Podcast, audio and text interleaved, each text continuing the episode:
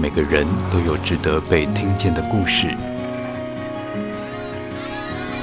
Bravo，故事亭。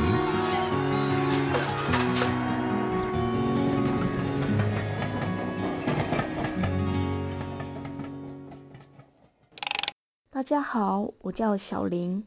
今天我想跟大家分享一个我休学的小故事。在去年疫情爆发的时候，我与自己的内心征战也开始了。从年初就开始莫名的忧郁，常常一不小心就陷入忧郁的深渊。最后，我竟然有半年都在这个深渊里无法自拔，每天醒来都觉得非常非常的累。对这个世界也没有什么太大的希望，甚至最严重的是，我对自己竟然也没有希望。每天有时候都在想要怎样离开这世界，是不是我离开这世界会更好呢？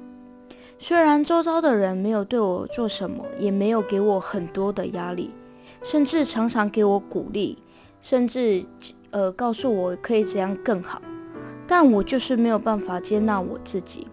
我始终认为，我不管怎么做，我就是很不好。后来，因为我真的要复学回学校了，我觉得我的状态真的很不 OK。我觉得我不能再这样了，我一定要让自己好起来。所以我就做了很多事，像是打工、看电影、出去走走、看书等等。我透过很多很多的事情来转移我的目光，而不是单单的在继续注视我的忧郁而已。虽然刚开始真的很痛苦，呃，好的我以及忧郁的我一直不断的拉扯，但我撑过来了。我觉得那段日子虽然很痛苦，也非常的疲惫，但我很庆幸我经历了那段日子，至少懂得转移焦点、调试自己，甚至面对自己的软弱。这个过程也让我明白，忧郁没有很可怕。可怕的是，你选择跟他在原地打转，选择在原地不断的跟他拉扯，并没有要真正的跨过它，而是任凭他不让你继续前进。在现在压力非常庞大的环境里面，我们常常都会因为一句话或是一件事就感到忧郁，而感到忧郁之后，我们常常会一直徘徊在那个点，然后最后可能就会陷进去了。但我想说，陷进去不要怕，但要记得一定要拉自己起来，因为忧郁没有人懂你的那个点，就算懂也不能全部的感同身受，甚至有时候人家的帮助对你也没有什么太大的帮助。